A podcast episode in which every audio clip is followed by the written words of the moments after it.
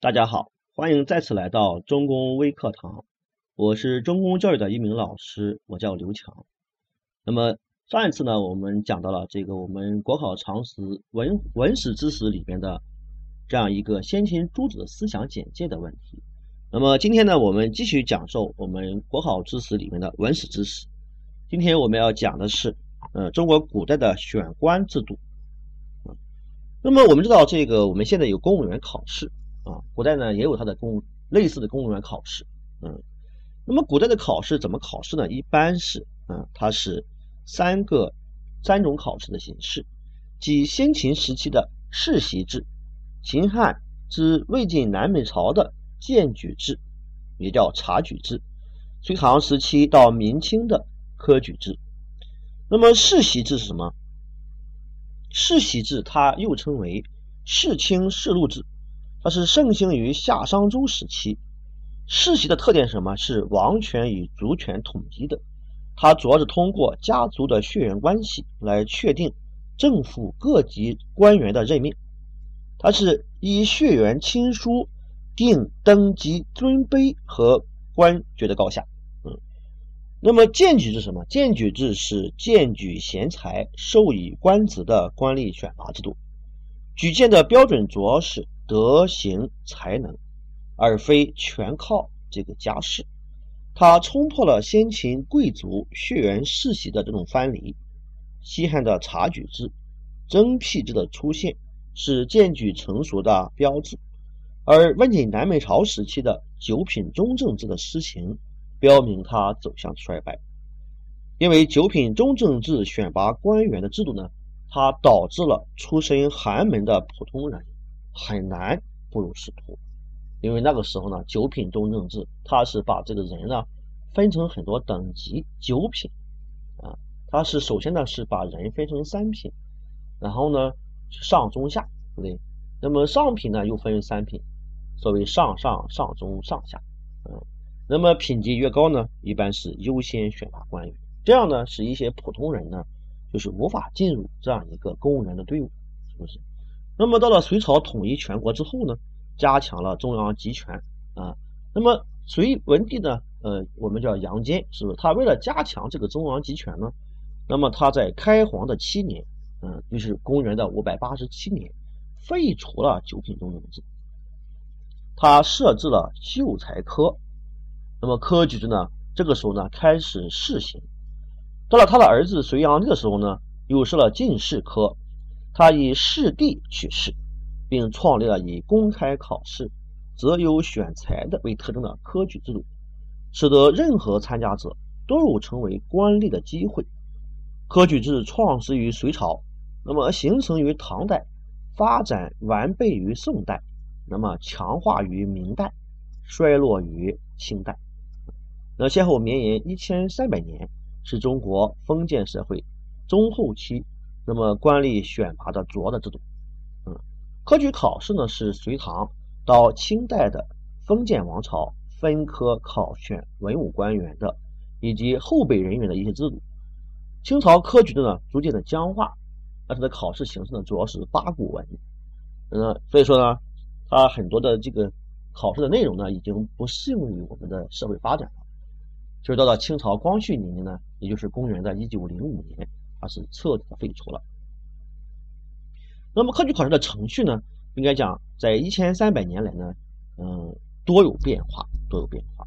我们在国考中呢，主要是考察到明清时期科举制的一些基本的考试的一些像程序啊，像一些基本的一些知识，嗯，所以说呢，我们这里边主要是以明清时期的科举考试为。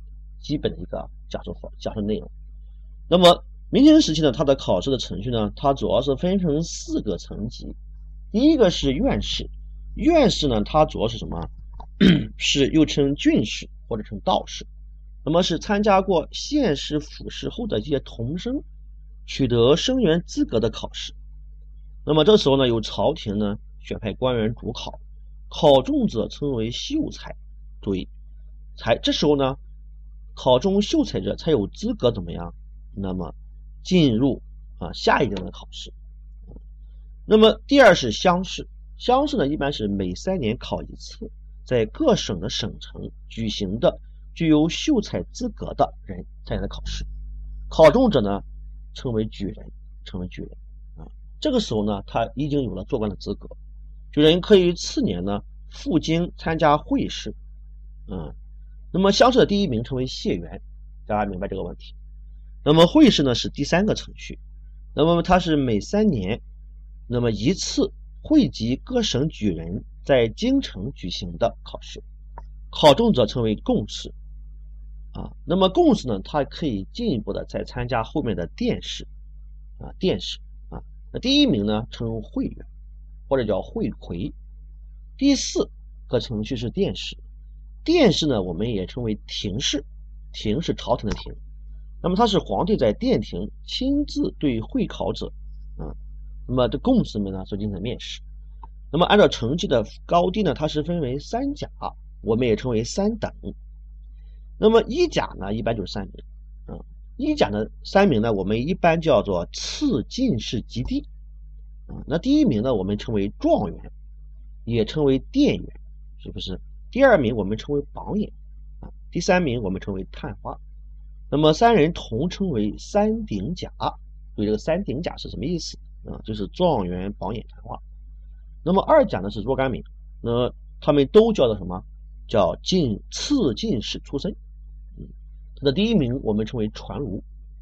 那么三甲呢也是若干名，嗯，那么他们叫什么呢？叫次同进士出身。嗯，那么如果某人在乡试、会试、殿试，注意啊。他是在乡试、会试、殿试中均考取了第一名，我们称为啊解元、会元、状元。这个时候呢，我们就叫连中三元啊。但是在中国一千三百年的科举历史中呢，那么连中三元者呢只有十三个人啊。那么这是我们这样一个基本的一个情况啊。那么科举制呢，虽然是在隋唐时期呢，以后是官员的一个主要的途径，但是呢。像一些世袭制、荐举制、军功授爵，对吧？这样一些选官制度呢，和科举考试是作为补充形式，是继续存在的。这大家要明白，我们并没有废除这些东西，我们只能说到隋唐之后呢，科举考试是一个主要的形式，主要的形式。嗯，好，那么科举考试它考什么内容呢？它主要的考试内容就是四书五经。嗯那么四书五经呢，是中国古代四种古书和五种经书的一种合称，这是中国古代儒家的经典代表性的书籍。南宋的大儒家朱熹，他是以《礼记》里面的《大学》《中庸》与《论语》《孟子》呢并列，合称为四书。